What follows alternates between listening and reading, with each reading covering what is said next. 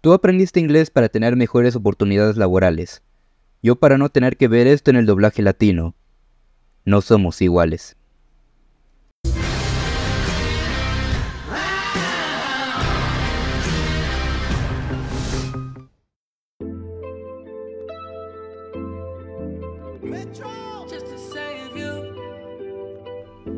Hola gente, muy buenas, bienvenidos nuevamente al Club de la Soberbia y en esta ocasión vamos a hablar de la secuela de una de las mejores películas de Spider-Man y de la animación en general.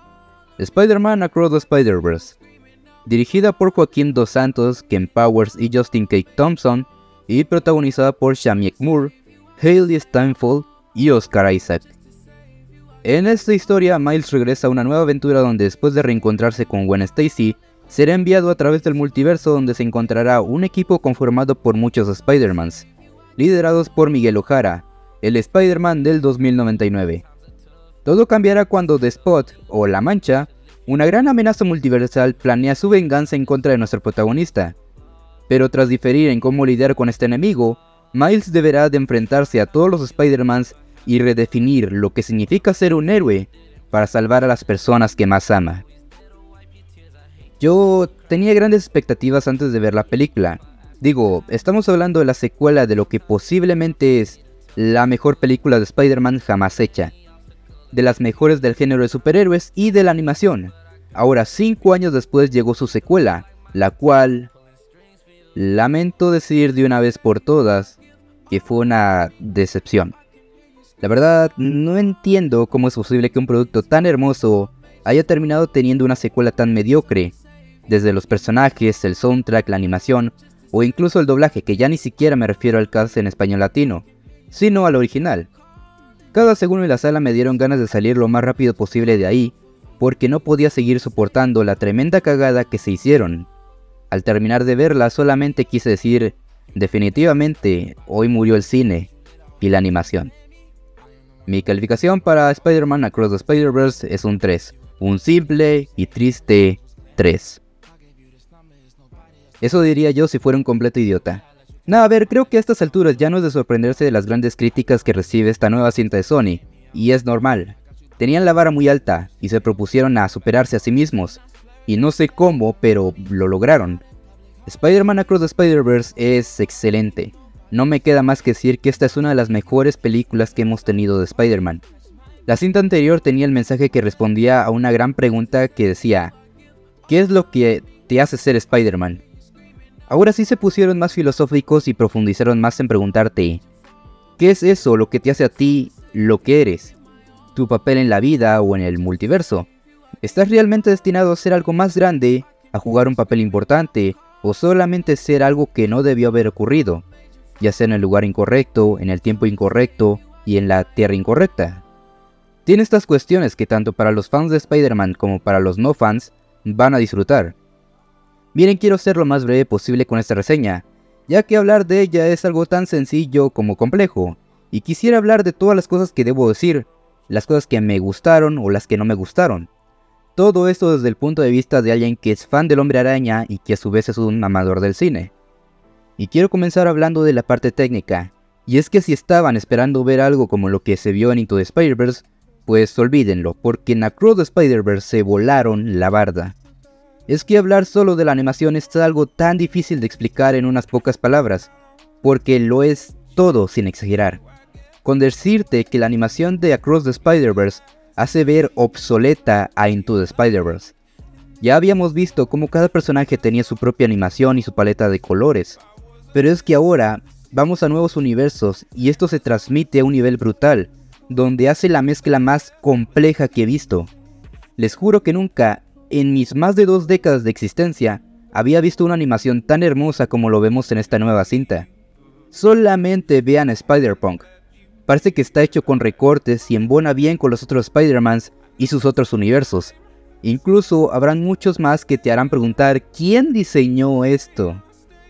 Pero no podemos engrandecer esta película solamente por la animación, aunque en este caso sí. La animación se complementa muy bien con la magnífica historia. Tiene giros muy inesperados que muchos de ellos complementan y enriquecen más lo que fue su precuela. Se siente tan única y original que no sabes qué pasará en la siguiente escena. Solo espero que la gente esté verdaderamente lista y consciente de lo que es el multiverso, porque aquí se fueron con todo. Para alguien que igual no sepa de este tema, igual lo confundirá, pero si ya sabes bien qué pedo con el multiverso, entonces te va a entretener todo lo que esta película tiene para ti. Y es que se lucieron con muchas cosas, entre ellas la comedia, que es muy divertida y entretenida, y no se siente para nada fuera de lugar o que esté exagerando. Y sinceramente vale mucho la pena verla en su idioma original porque tiene muchos chistes y guiños que te puedes perder si la ves doblada al español. Sé que este tema del doblaje fue algo muy criticado, pero hablaré de eso al final. Y algo que verdaderamente a mí tanto de Into the Spider-Verse como el de esta secuela son sus personajes secundarios. Que miren, no me malentiendan, Miles me parece un gran protagonista y tiene una gran evolución aquí, pero es que me parecen mucho más interesantes su elenco secundario, y quien creo que tuvo un mejor arco de personaje aquí es Gwen Stacy. Desde su mundo estilo acuarela hasta la profundidad de personaje, sus chistes de Miguel Ojara, hasta una parte donde no sabes realmente qué bando apoya, si está con los demás Spider-Mans o está con Miles. Y definitivamente quien considero que se roba completamente la película es Miguel Ojara, como el Spider-Man 2099, desde su diseño, sus poderes y sus motivaciones para hacer lo que hace. Sabemos que es el líder de esta organización que cuida toda su existencia en el multiverso. Sabe el precio que hay que pagar para que todo esté en estabilidad, y me encanta que en unos pocos diálogos y escenas muy sutiles sean tan claros con este personaje, que logres comprender todo lo que ha perdido y que de algún modo te haga dudar si vale la pena pagar todo ese precio que significa ser un héroe. Y bueno, para muchos fans del Hombre Araña hay muchos guiños y referencias y homenajes a muchas cosas relacionadas al personaje que las van a amar, pero no crean que es algo muy limitado, sino que esto abarca todos los aspectos. Solo con decir que la recreación del meme de los Spider-Mans apuntándose es de lo menos comparado con todo lo demás. Ahora tristemente quiero hablar de lo malo, que bueno, yo no diría que al final resultara ser así, así que le digamos lo no tan bueno. Una de esas cosas es la parte inicial de la película, que tarda en arrancar un poco, y puede que llegues a sentirte un poco estancado. Aunque lo personal, esa parte inicial es muy necesaria para que ocurra tal cual se ve en la película, ya que tiene una mayor repercusión al final de la historia. Lo siguiente que quisiera mencionar es el villano de Spot o La Mancha, que diría que no es lo más atractivo aquí, es muy carismático y muy interesante, pero no aparece mucho y es más la razón por la que ocurre todo, ya que al final todo se centra en la historia de Miles, en vez de confrontar esta amenaza, aunque les digo que en lo personal no sentí para nada molesto, y me encantó esta personalidad cómica, aunque cuando se pone serio lo hace un personaje todavía más atractivo. Otro punto que mencionar para poder apreciar todo y cada uno de los detalles, guiños, referencias y animación, deberás de ver la película más de una vez, lo cual eso para mí no es nada malo, ya que la disfruté bastante, pero debo de pensar por aquellos que se les puede hacer algo pesado. Y ya por último que puede ser lo más controversial, que de hecho ya me estoy mentalizando todos los insultos que recibiré por criticar esto, que fue tan aclamado por la crítica y la audiencia, y es que me estoy refiriendo al soundtrack. Quiero dejar en claro que la nueva banda sonora de esta película me gustó bastante, Creo que tiene una producción muy brutal por parte de Metro Booming, que es demasiado impecable, pero casi todas tienen un ritmo idéntico, y no hay una en especial que me haga decir, con esta canción me quedaría el resto de la vida. La más escuchada hasta la fecha que estoy grabando esto sería Calling, que me parece muy buena aunque tengo mis otras que me han gustado más, como Annihilate, Am I Dreaming, Hummingbird, Silgan Colont, y mi favorita, All the Way Live. Sé que mencioné bastantes como para haber criticado entre comillas este aspecto, pero ten en cuenta que el soundtrack del anterior lo disfruté un millón de veces más. Casi todas me encantaron y que además me transmitieron mucho cada una de sus letras. What's Up Danger, Sunflower, Way Up, Familia, Elevate, Home y mi favorito de ese álbum, Scared of the Dark.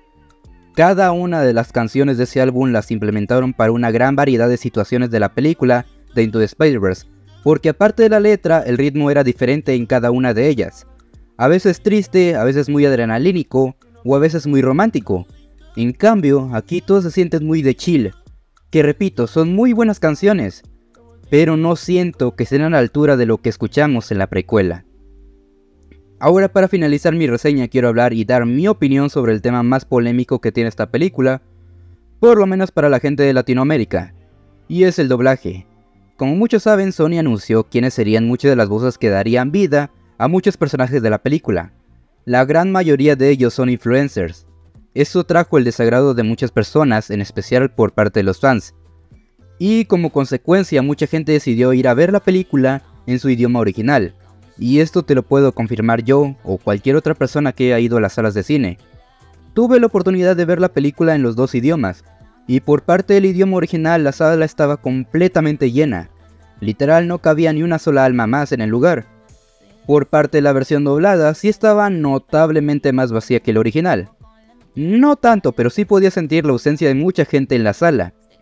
Y la verdad no los culpo por un lado si lo quieren ver en su idioma original, ya que este proyecto es demasiado grande para que incluso muchas personas hagan su debut haciendo doblaje.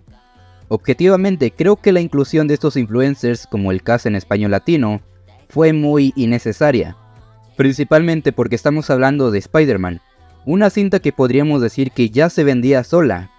Mira por ejemplo la película de Super Mario Bros. Tiene puros actores de doblaje porque ya sabían que la película iba a vender por sí sola. Tampoco digo que no se le dé la oportunidad a gente de experimentar con nuevas voces, pero en lo que a mí respecta, no era la película indicada, no era el momento indicado y ni los personajes indicados. Y ya sé que mucha gente va a salir con que ni siquiera les pagaron y que solo dijeron una o dos líneas de guion y que no es para tanto. Ok, puede que tengas razón si solo nos basamos en ese argumento que mencionas, pero ahora escucha lo que tengo que decir. Hacer doblaje no es nada fácil, incluso si solo tienes que decir dos o una línea de guion. La gente por lo general piensa que hacer doblaje es solo llegar al set, leer un guion, grabar la voz y listo, te cobras 30 mil pesos y te vas épicamente. Nada más falso que la realidad. Y esto te lo digo en base a mi experiencia. Hace como un año y medio empecé a tomar cursos de doblaje, y como proyecto final doblamos una escena que curiosamente es de la película de Into the Spider-Verse. La escena en total duró dos minutos y medio. Todo el trabajo que hicimos para que esto se realizara fue de aproximadamente tres días. Y antes de grabar todo, es un duro proceso de no solo prestar tu voz, sino en tener una técnica vocal y para perfeccionarla debes de realizar ciertos ejercicios como los de respiración, debes manejar bien tus cuerdas vocales, tener una buena resonancia, una buena vocalización, conocer también lo que es la actuación, el lenguaje corporal, entre muchas cosas más. Y aún así, aunque tengas esto perfeccionado, no significa que vaya a salir bien, porque además tenemos que tomar en cuenta la personalidad del personaje, qué hace, cómo es, cómo actúa entre muchas cosas más. ¿Qué está haciendo en ese momento? ¿Está corriendo? ¿Está triste? ¿Está peleando? Y lo más complicado del doblaje es lo que viene en su definición. Y es el darle vida a un personaje y de transmitir todas esas emociones y sensaciones que pasa el personaje en la historia. Por eso hacer doblaje es muy difícil. Por eso mucha gente se preocupa por ver el cast latino. Por eso Mario Castañeda cobra 5 mil pesos por decir, hola soy Goku. Que no te niego que sigue siendo una abusivez, pero el punto que quiero llegar es que esta vida, estas emociones y sentimientos que tienen los personajes en el doblaje latino no están a la altura de lo que se siente en el idioma original. Además de que pude observar ciertas fallas en la mezcla de sonido que en conjunto hacen que puede arruinar tu experiencia. Sé que me extendí demasiado con esta parte, pero era algo muy importante que quería mencionar e incluir en esta reseña. Cabe aclarar, no es por tirar hate y dejo muy en claro que soy alguien que va a defender el doblaje hasta el final. Pero en esta cinta sí deja bastante que desear. En conclusión, Spider-Man Across the Spider-Verse es una gran cinta que se ha convertido en una de las mejores películas del personaje. A pesar que disfruté un poco más Into the Spider-Verse, sí la pondría en un top 3 de las mejores películas del Hombre Araña. Revoluciona por completo lo que es la animación y supera por completo cualquier expectativa que tendrías de la cinta. La historia es increíble, aunque la verdad para muchas personas puede que se sientan insatisfechos, ya que esta es la primera parte que concluye con la trilogía que se comenzó en el 2018. Y seguramente muchas de las dudas que tuviste en la primera parte serán resueltas en la tercera entrega llamada Spider-Man Beyond the Spider-Verse, la cual se estrenará en marzo del próximo año.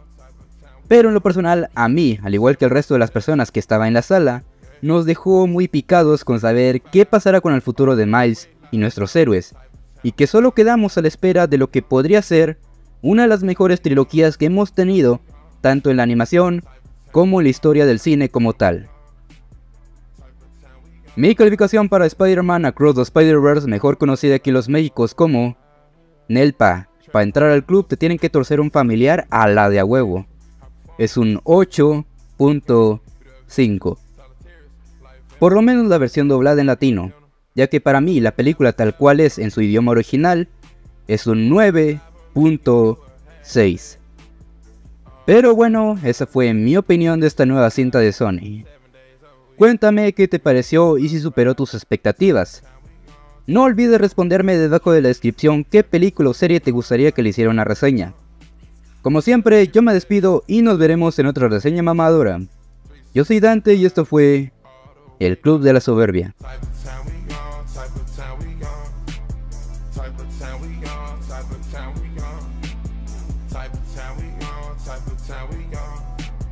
Type of town we on, type of town we on.